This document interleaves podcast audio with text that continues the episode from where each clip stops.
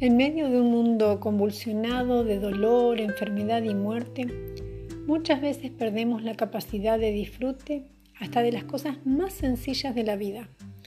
Aunque la tragedia no toque a nuestra propia puerta, basta con saber que esta tragedia es parte de la vida de otros para apagar nuestros sentidos. A esto se le llama empatía. ¿Cómo disfrutar de las bendiciones que Dios nos da a diario cuando hay personas a nuestro alrededor que cada día viven una pesadilla? ¿Cómo regalarnos un viaje de turismo sabiendo que hay gente que junta las monedas para su transporte diario? ¿Cómo disfrutar el postre favorito sabiendo que hay gente que no tiene qué poner en su plato una vez al día?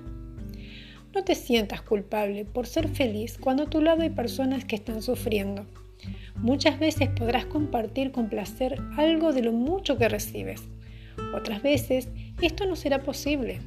Y no será posible por el simple hecho de que privarte de pequeños deleites no va a aliviar el sufrimiento a tu vecino. No funciona así. Lo cierto es que cada uno debe buscar su propio camino hacia el mayor bienestar posible con la ayuda de Dios. Esto no es vanidad ni egoísmo, sino todo lo contrario.